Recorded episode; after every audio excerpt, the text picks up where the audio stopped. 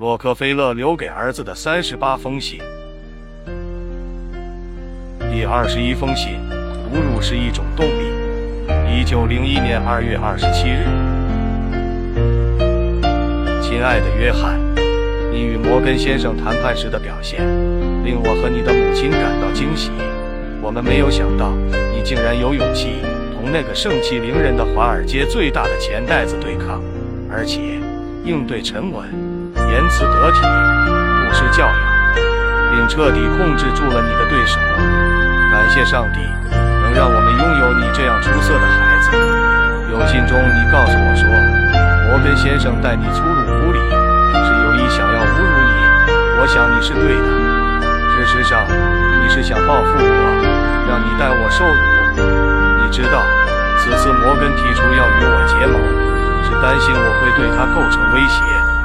我相信他并不情愿与我合作。因为他知道我和他是跑在两条路上的马车，彼此谁都不喜欢谁。我一见到他那副趾高气扬、傲慢无礼的样子，就感到恶心。我想他一见到我，肯定也有叫他不舒服的地方。但摩根是位商界奇才，他知道我不把华尔街放在眼里，更不惧怕他对我的威胁，所以他要实现他的野心，统治美国钢铁行业。就必须与我合作，否则，等待他的就将是一场你死我活的竞争。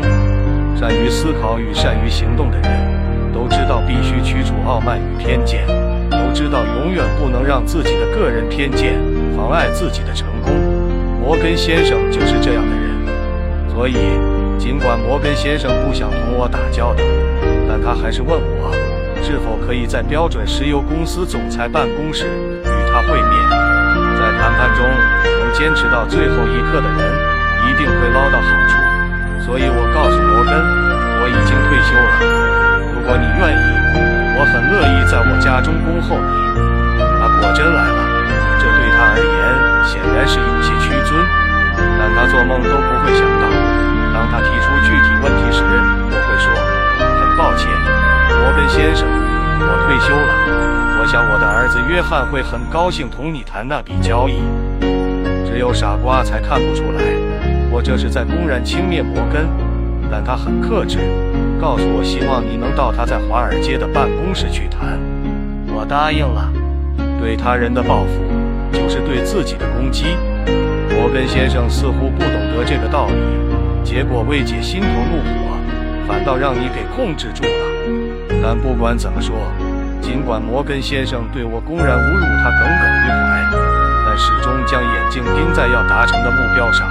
对此我颇为欣赏。我的儿子，我们生长在追求尊严的社会，我知道对于一个热爱尊严的人来说，蒙受侮辱意味着什么。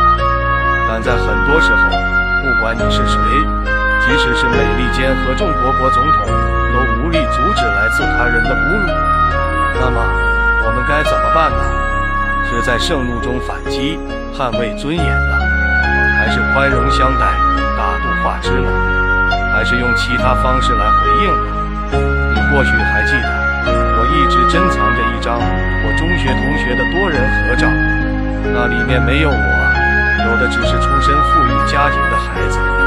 几十年过去了，我依然珍藏着它，更珍藏了拍摄那张照片的情景。那是一天下午，天气不错。老师告诉我们说，有一位摄影师跑来要拍学生上课时的情景照。我是照过相的，但很少。对一个穷苦家的孩子来说，照相是种奢侈。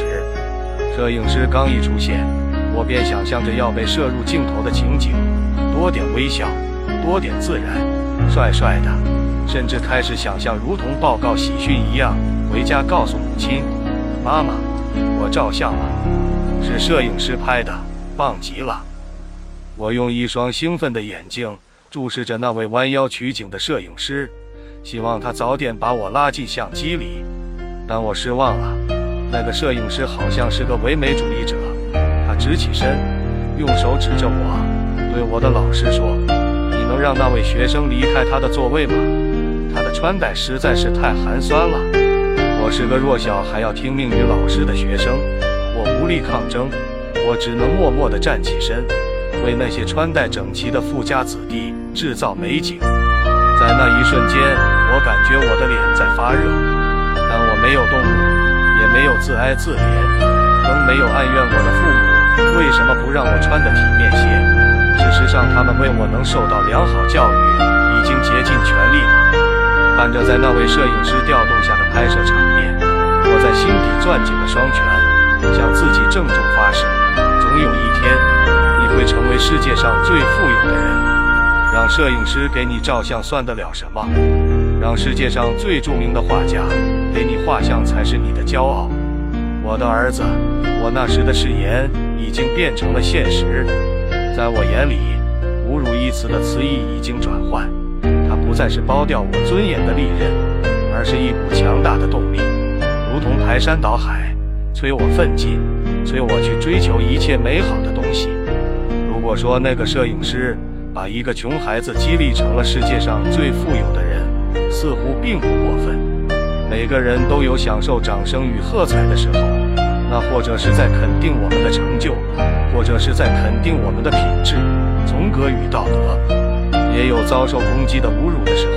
除去恶意，我想我们之所以会遭受侮辱，是因为我们的能力欠佳。这种能力可能与做人有关，也可能与做事有关。总之不构成他人的尊重，所以我想说，蒙辱不是件坏事。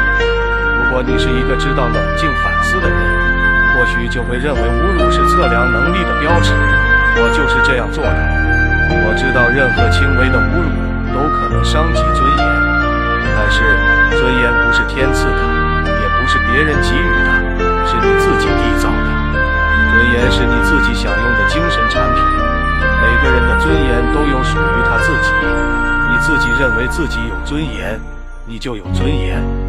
所以，如果有人伤害你的感情、你的尊严，你要不为所动，你不死守你的尊严，就没有人能伤害你。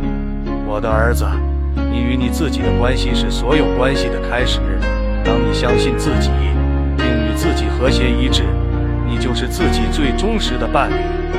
也只有如此，你才能做到宠辱不惊。爱你的父亲。